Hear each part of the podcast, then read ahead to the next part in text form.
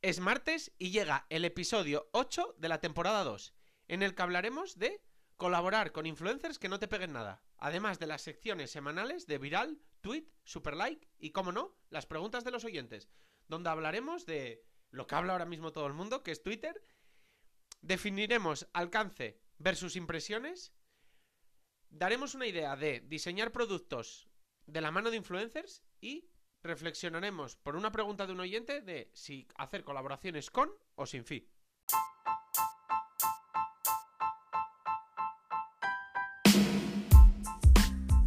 Hola, soy Iván Blanco y esto es Marketing de Influencers. Un programa perfecto para todo tipo de profesionales, desde aspirantes a influencers, pasando por influencers, creadores de contenido, marcas, emprendedores y por supuesto todo tipo de profesionales del marketing. Aquí desterraremos mitos y prejuicios que existen contra este sector Explicaremos cómo llevar estrategias de marketing de calidad trabajando con ellos y hablaremos de temas de actualidad. No olvidéis suscribiros en cualquier plataforma de podcasting para estar atentos a nuevos episodios y dejar 5 estrellas si me escucháis desde Spotify. Abrocharos los auriculares, que comenzamos.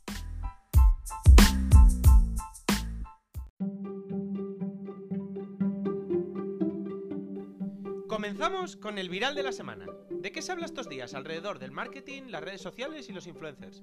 Quédate, como diría la canción viral de este año, que comenzamos.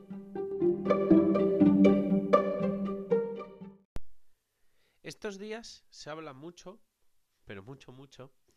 Sale una noticia cada día eh, sobre Twitter y la reciente compra, que por fin se ha formalizado, de Elon Musk. No voy a hablar de despidos, no voy a hablar de libertad de expresión y otros temas que creo que no tienen cabida en este podcast, pero a ojos del marketing de influencers, sí hay dos temas que me apetece resaltar.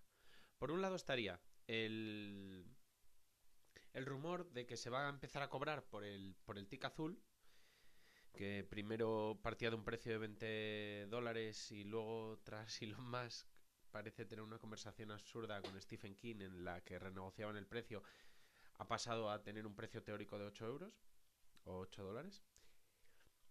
Esto ha sido muy criticado y sinceramente para mí es algo que como mínimo deberíamos poner en cuarentena, pero a mí me puede llegar a parecer hasta positivo.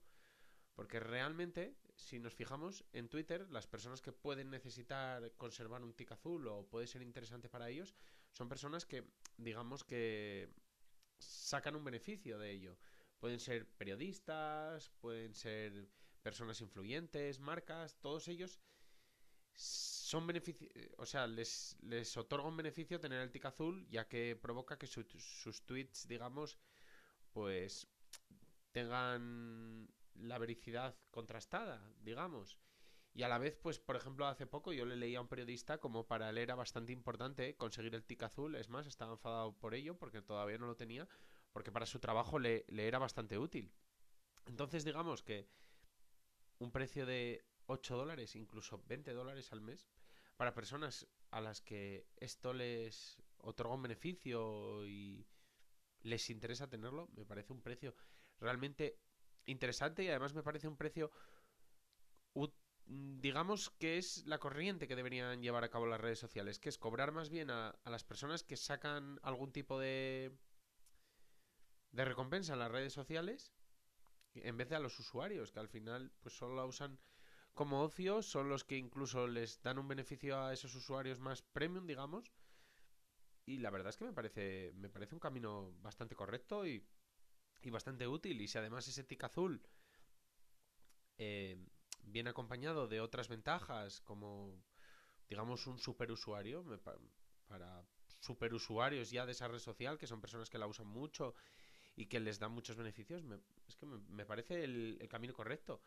Y por otro lado, se ha hablado, bueno, él hizo una pequeña encuesta, claro, sus pequeñas encuestas son votadas por millones de personas, sobre si debía volver Vine, y al final Vine fue una aplicación que yo no entendí muy bien en, en su momento por qué, la, la cerró Twitter, porque no me no era la plataforma más exitosa del mundo, pero para nada me parecía un fracaso.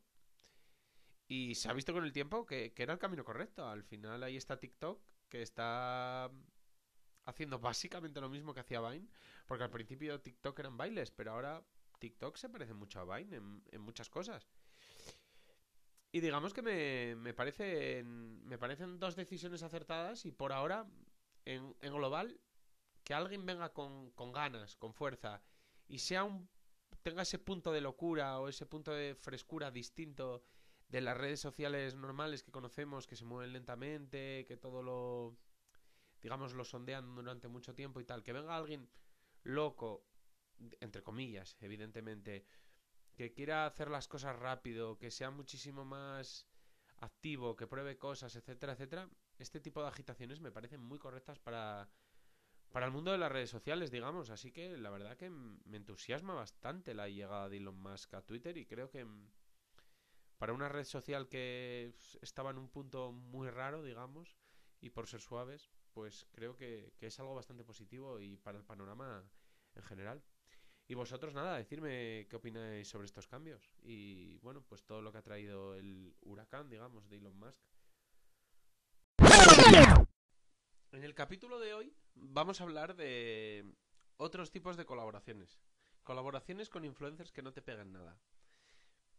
Es decir, para cualquier marca, colaborar con, un influencer de su nicho, de su sector, es lo más común, es lo más habitual y es lo, la estrategia, digamos, más lógica. Sin embargo, colaborar con un influencer que para nada tenga que ver con, con tu sector, con tu marca ni con tu nicho, evidentemente tirando bien este, esta acción, no haciéndola por supuesto de forma totalmente al azar, puede traerte unos resultados muy muy buenos. Os voy a poner un ejemplo. Imaginémonos que somos una marca de coches. Evidentemente, para una marca de coches, colaborar con, vamos a decir entre comillas, porque es un perfil, digamos, extraño, pero colaborar con un chico de 17 años no, no tendría sentido. ¿Por qué? Porque la mayoría de su público va a tener 16, 15, 17, 18, 19 años. Por tanto, digamos que muchos de ellos ni siquiera tienen acceso a un coche porque no pueden conducirlo. Por tanto, no tendría sentido. Sin embargo, si vamos un poco más allá, al final este perfil está a un año máximo de, de poder conducir. Igual hasta le flipan los coches y es una de las primeras cosas que quiere hacer según cumpla la mayoría de edad. Y gran parte de su público también. Por tanto, una colaboración, eh, digámonos, anticipándonos incluso a otras marcas con él. Eh, pues de evidentemente pues no le vamos a regalar un coche porque no lo va a poder conducir pero igual llevarle a dar una vuelta en un coche eh, darle merchandising de la marca o incluso acompañarle en el proceso en el que saca el carné o en el que prepara, digamos, los pasos previos o estar presentes incluso para regalarle el coche con los 18 pero ir realizando acciones anteriores a esto. Puede tener mucha lógica y podemos meternos en la cabeza de todos estos seguidores del, del mismo que, que realmente pues no, no, no están preparados para ser nuestros clientes a corto plazo, pero sí a largo plazo. Este es quizás uno de los casos más drásticos, pero por poner otros ejemplos, podemos estar hablando de una marca de suplementación deportiva, ya sea, por ejemplo, proteína, aminoácidos, mm, barritas fitness, etcétera, etcétera, que colabora con, con un influencer que para nada lleva una vida fitness, pero que podemos acompañarle en un proceso de cambiar su dieta, de cambiar su, su vida a una vida más activa, etcétera, etcétera, y podemos pues ser la marca que, que encaje en esto. Esto lo hemos visto en, al final en todos los sectores. En algunos todavía no se ha empezado a practicar, pero en otros es muy habitual. Por ejemplo, las marcas de maquillaje, casi desde el principio de las redes sociales, no solo colaboran como y lógicamente podríamos querer al principio que sería solo con chicas. Hay cientos de vídeos de, de chicos en redes sociales maquillándose y estas marcas han, vamos, han detectado este sector muy tempranamente y se han abierto a él, pero como esto lo que os decimos, hay muchísimos. En cuanto a las ventajas de este de este tipo de colaboraciones, yo veo cuatro muy muy muy claras. La primera es que te, abres a un, a, a un nuevo mercado, a un nuevo a un nuevo nicho incluso posible de clientes. Al final tú piensas que si, por ejemplo, volvemos a los ejemplos anteriores, eres una marca de fitness, tu mercado está masificado. Es decir, todos los influencers de fitness, si no has colaborado tú con ellos, ha colaborado otra marca y todo, digamos, todos sus seguidores ya, ya les has impactado, tanto tú como toda tu competencia, cientos de veces. Por, por tanto, digamos que el mercado está muy masificado, es muy difícil ya diferenciarse. Sin embargo, si te abres a nuevos mercados, a públicos que igual ni siquiera sabían de la existencia de, de tu producto, pues es una forma de, de conquistar nuevos, digamos, territorios. Por otro lado, y este es que es muy personal, mi opinión, pero yo creo que estamos todos de acuerdo, que te aprovechas un poco de la, de la credibilidad que puede aportar ese influencer, ya que para mí, cualquier tipo de influencer, ya sea de, del sector que sea, cuando habla de otro sector y de un producto de otro sector, es cuando, digamos, más me lo creo. Que es algo como que debería ser muy estúpido porque debería ser todo lo contrario. Pero me parece que es cuando más sincero es. Es decir, por poner un ejemplo, y es que esto me ha pasado totalmente y exactamente así. Hace poco le escuchaba hablar a un influencer de, de fitness, recetas, todo esto, del coche que se había comprado, que además en este caso yo creo que no era colaboración, pero imaginémonos que pudiera serlo. Y hablaba de ese coche y de cómo le había sorprendido y de las ventajas que tenía y tal. Y digamos que fue cuando más me lo creí porque realmente creía de que estaba hablando sinceramente y que era totalmente honesta esa recomendación. Pero como en este muchísimos más casos, como al final son temas de los que nunca han hablado, cuando te hablan de ellos te da la sensación como de, ah, mira, me, me está contando algo muy interesante. O me está aportando algo que de verdad creo que lo hace porque tiene la convicción. La... Vamos, esta yo creo que es la, la más subjetiva, por lo menos a mí me pasa, pero creo que de verdad que de verdad ocurre muchas veces. Luego, la tercera ventaja que yo veo es el, el branding. Al final, tú piensas que muchos de estos, de estos seguidores no, no van a conocer ese producto, ese servicio, por tanto, o sea, no, no van a ser, digamos, conscientes de, de, la existencia del mismo. Por tanto, vas a hacer mucho, mucha acción de branding porque vas a meterte en, meterte en su cabeza y ellos te van a tener como la opción más válida o la única opción incluso si en algún momento les surge la, la necesidad de tu producto o servicio. Por tanto, puede ser una, una forma muy intangible de, de, medir esa colaboración, pero puede ser uno de los beneficios más interesantes.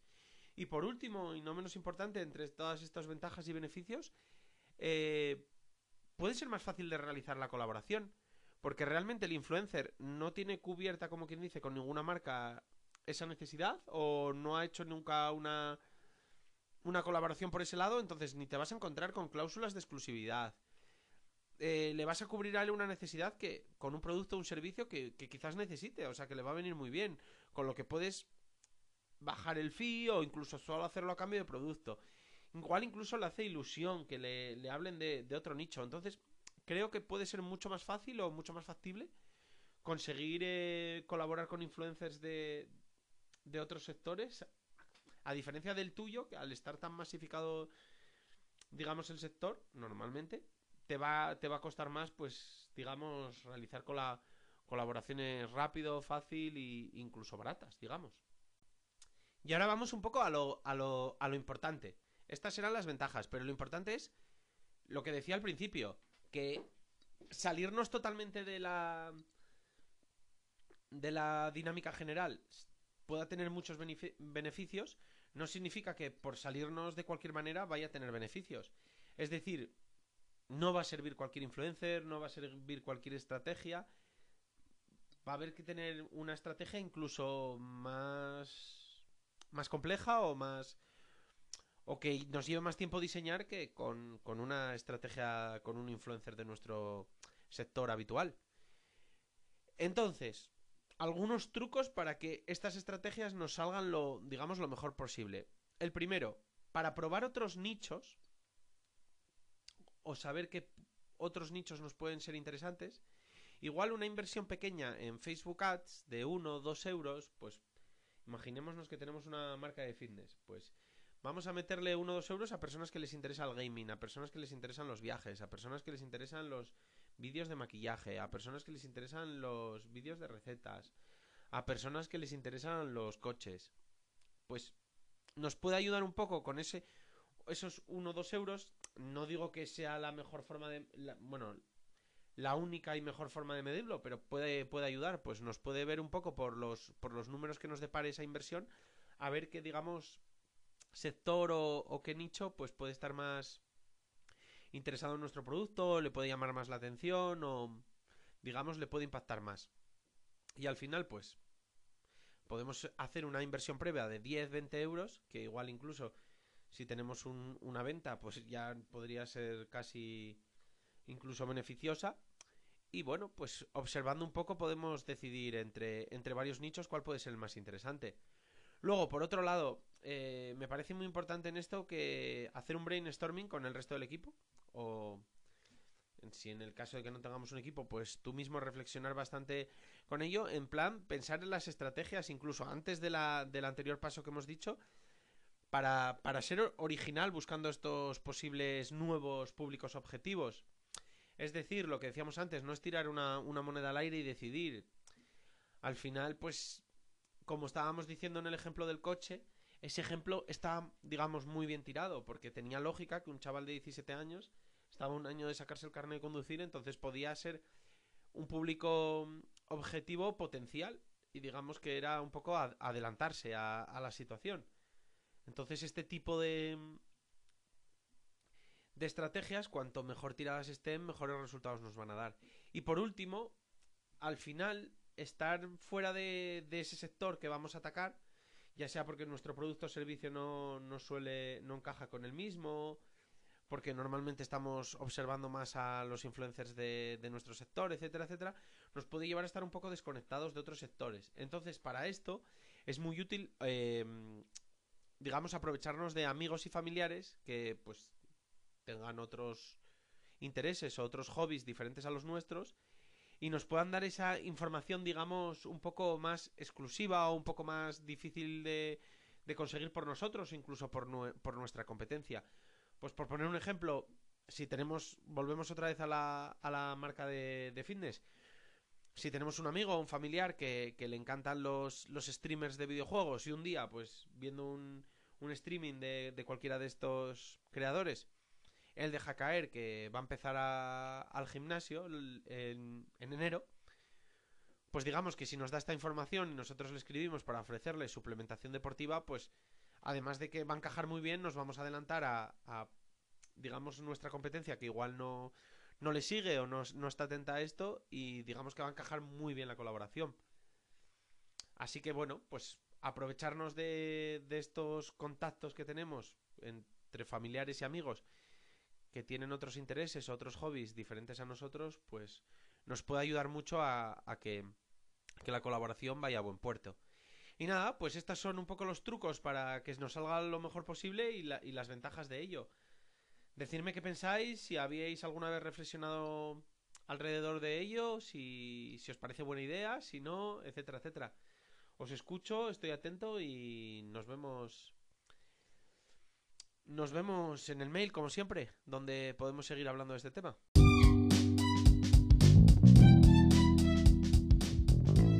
Pasamos a Tweet.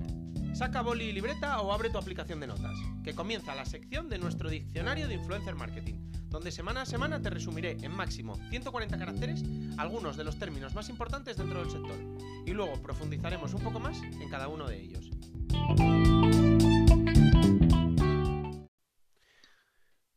En tweet es un poco distinto porque en la extensión de un tweet vamos a intentar eh, diferenciar alcance versus impresiones. Vamos a ello. Alcance es el número de usuarios que han visto tu contenido, mientras que las impresiones son el número de veces que las han visto.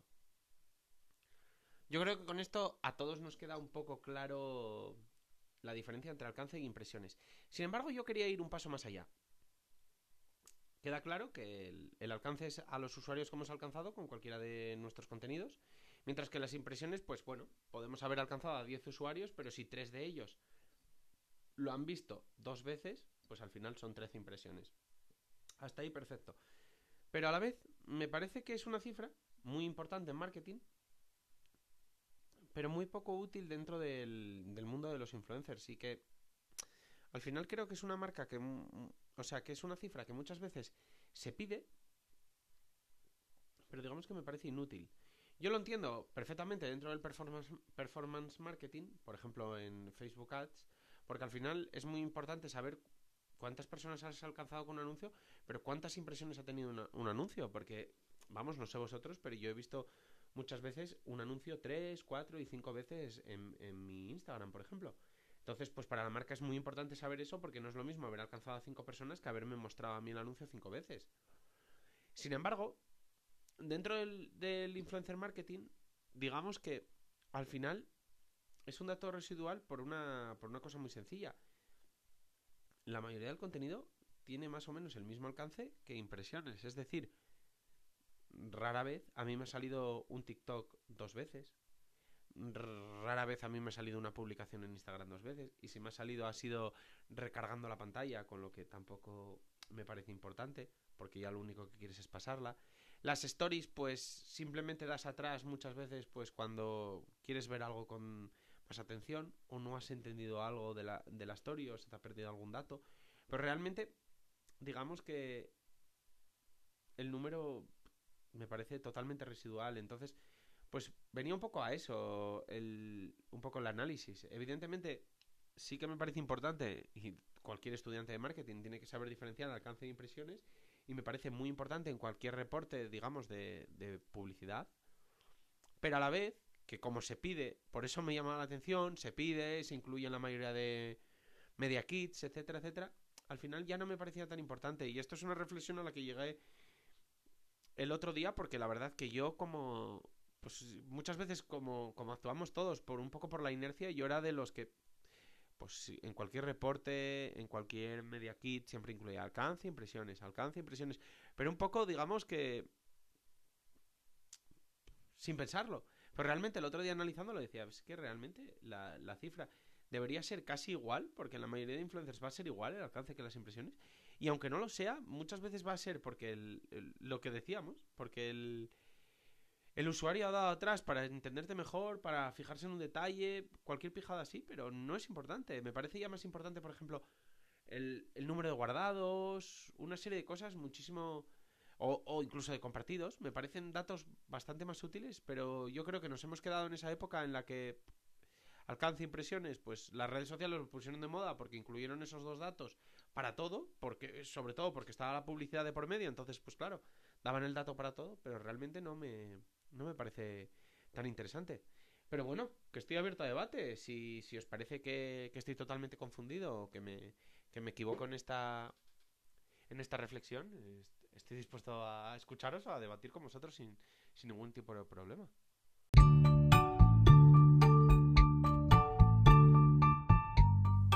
Otro super like, una semana más.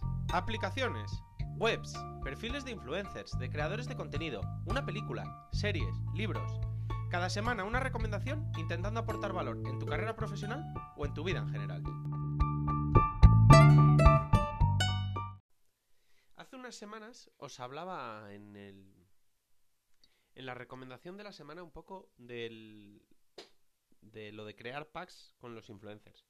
En ello reflexionaba un poco de lo barato que podía salirnos esto, incluso digamos que no podía crear un, incremento en la colaboración, porque al final, pues bueno, era hacer un pack pues con, con los productos igual que había elegido el, el influencer para hacer para hacer la colaboración. Pero hoy os voy a traer un, digamos, un giro de tuerca más a esto, que sí que por, por supuesto creo que puede incrementar el, coste de la campaña, pero que puede ser muy interesante, que sería el producto diseñado por el influencer. Aquí vamos un paso más allá porque evidentemente tiene tanto un coste para nosotros porque hay que diseñar un nuevo producto como quizás en la colaboración porque el influencer al digamos eh, volcarse más en la colaboración tener que realizar un mayor trabajo incluso darle nombre a un producto pues evidentemente puede llevarse un mayor fee. Pero es que me parece mm, de verdad una estrategia muy interesante. Vamos a poner dos ejemplos claros. Eh, hamburgueserías. Lo he visto últimamente y me parece muy interesante lo de sacar una hamburguesa con, con un perfil de influencer foodie. Es que me parece básico porque además, si, por ejemplo, para la base de seguidores de ese influencer foodie Van a, querer van a querer probarla. Van a querer probar esa hamburguesa, seguro. Luego, por parte de él, la va a anunciar con, digamos, con, con más entusiasmo, porque al final es un producto diseñado por él y, le va a entusiasmar más. Sea como sea, le va a entusiasmar más. Pero además es que da cabida, vamos a poner un ejemplo. Imaginémonos que este influencer foodie, pues, es un perfil que le gusta mucho el picante o que juega mucho con el aguacate. Pues da cabida a esos guiños, digamos, al personaje. Pero igual que os hablo de esto, pues os hablo de, belleza, por ejemplo, con una, una influencer de belleza, sacar un, un pintalabios, eh, eh, digamos, diseñado por ella, pues jugando un poco con los colores que, con los colores que más usa, con, con la forma que tiene de maquillarse y que la forma del pintalabios. Detallitos así, ya no hablo solo de ponerle su logo o su nombre al, al pintalabios, porque ahí sí que la veo la, la típica campaña antigua que se hacía con, con los famosos, que pues era un poco firmado en el producto y ya está. No, hablo un poco de, digamos, que, que se involucre dentro del proceso de desarrollo del producto, con lo que va a tener cierto aroma a ella o a él, y digamos que el producto va a encajar mejor tanto con sus seguidores como dentro de, de la promoción del mismo le va a entusiasmar más. Sí, añade costes, por supuesto, pero creo que bien tirada es una, es una idea de colaboración muy, muy interesante. Se me ocurren cientos de ideas en, en casi todos los sectores, digamos. He puesto un par de ejemplos, pero es que se puede trasladar a todo, a moda, a, mm, a fitness, mm, es que a, a casi todo. Digamos que al final es un, es una forma incluso de muchos de estos influencers tarde o temprano acaban sacando sus propios productos, por tanto incluso una forma de, de pararles antes de que sean tu propia competencia o incluso de que en vez de que sean tu competencia sean tus socios. Porque si el producto funciona muy bien, pues puedes seguir poco a poco sacando productos con él, incluso integrándolo dentro de, de tu proyecto. Y ya está, bueno, esta era un poco mi idea, decirme qué os parece, si se os ocurren algunos ejemplos exitosos o no exitosos y bueno, qué opináis y, y si, si, os gustaría hacerlo en vuestros propios proyectos o si vosotros como influencers os gustaría hacerlo o incluso habéis recibido ofertas, las habéis rechazado, os han entusiasmado, etcétera, etcétera. Contadme un poco.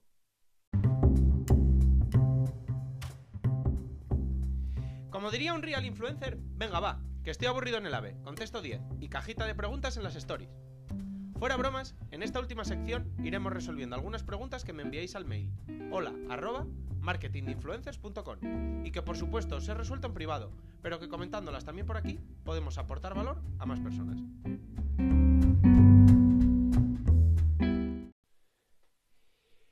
La pregunta de hoy la, he recibido de las dos formas. La he recibido por parte de influencers que me han enviado digamos, bueno, su cuenta y me han preguntado si ya era el momento de pedir fee o de si seguir colaborando a cambio de producto con la mayoría de las marcas. Y la he recibido también de, marcas preguntándome cuáles eran las ventajas o si era interesante colaborar a cambio de fee o solo de producto. Porque muchas veces, inequívocamente, muchas marcas creen que colaborar a cambio de producto es mucho mejor que colaborar a cambio de producto más fee Digo equivocamente porque no siempre es el caso. Es decir, y ya entro dentro de la explicación. No por ser más barato es mejor o no lo más barato es lo mejor. Es decir, la típica frase de lo barato sale caro. Cuando colaboras a cambio de producto, pues lo primero, te expones a, que no te publiquen. Por tanto, ya digamos que hay un. Tienes que calcular unas mermas. Em, controlas menos la colaboración. Es decir, al influencer, pues publica un poco a su manera. Y a la, y a la vez, pues no hay ningún tipo de contrato que, sostenga esto. Y digamos que el, nivel de exigencia pues es un poco que suba lo que quiera, con lo que muchas veces va a subir lo, mínimo posible o, o incluso va a intentar no subir nada, o etcétera, etcétera. Que no estoy diciendo que no sean buena idea, y para empezar son muy buena idea, pero no que no lleva al equívoco de que son las más baratas porque igual si calculamos de que de 10 influencers, por poner un ejemplo, 3 no te publican, 2 te publican de mala manera, otros 2 solo publican una story y solo 3 te publican 3 stories, por poner un ejemplo, pues igual pagando a 5 hubieras conseguido más stories, por poner un ejemplo. Entonces creo que, como todas las preguntas que me hacéis aquí, es un poco depende. Depende un poco de en qué momento estás, de cuál es tu producto, porque hay productos que es muy interesante regalar porque te salen muy bien de precios e incluso el envío sale muy barato. Pues por ejemplo, bisutería, que como tiene un peso muy pequeño y unas dimensiones muy pequeñas, pues el envío sale muy barato y el producto, estoy hablando de bisutería, no de no oro, pues es, es bastante económico y es bastante interesante enviarlo. Hay otras colaboraciones en las que el producto es más caro, por tanto yo ya me interesaría o optaría siempre por pagar un fee porque al final te sujeta más. Si tú, por ejemplo, estás enviando PlayStation 5, pues me parece más interesante además pagar un fee y firmar un contrato que solo enviar una PlayStation 5 y que no te publiquen, por poner un ejemplo. No digo que, que sea el caso porque evidentemente sé que Sony eso lo tendrá perfectamente atado, pero era por poner un ejemplo. Entonces, pues viene un poco por ahí. Al final tienes que ver un poco qué es lo que más te interesa dependiendo de tu producto y si te si tienes presupuesto, pues mejor muchas veces el fee y sobre todo quieres una campaña muy o sea, que vayas mucho al detalle, que hable de un determinado mensaje, asegurarte de que publique determinadas stories en determinado momento, etcétera, etcétera. Cuanto más control quieras, pues igual te es más interesante el fee. Incluso em, porque ahorras en tiempo. Si no vas a tener que ir detrás del influencer, escribirle mucho, decirle, oye, por favor, puedes decir esto, etcétera, etcétera, y puede acabar saliéndote mucho peor. Y en el caso de los influencers, pues viene a ser un poco lo mismo. ¿Cuándo pedir fee? Pues cuando sepas que te van a exigir más y estés dispuesto a ello, porque se vive muy cómodo cuando solo te envían producto y te dicen, oye, si te gusta, públicalo, porque tú decides cuándo publicar, cómo, qué decir, incluso si el producto no te gusta, no publicas. Ahora bien, si tú empiezas a cobrar un fee y el producto no te gusta y ya has cobrado, pues mm, igual no te queda otra o que devolver el dinero o que publicar algo que no te gusta. Entonces, digamos que tengas también claro que sí, vas a ingresar dinero, pero vas a ser menos dueño de tus redes sociales. Por tanto, hay que saber cuándo, cómo, con qué marcas, con cuáles no, etcétera, etcétera, y tener, tenerlo muy claro. Así que bueno, os he dado un poco los pros y los contras de, de con o sin fee, tanto para marcas como para influencers, y aquí un poco decidís vosotros. Y bueno, me gustaría saber qué opináis y cómo soléis vosotros trabajar, y seis marcas o influencers, y, y qué pensáis un poco de los consejos que he dado.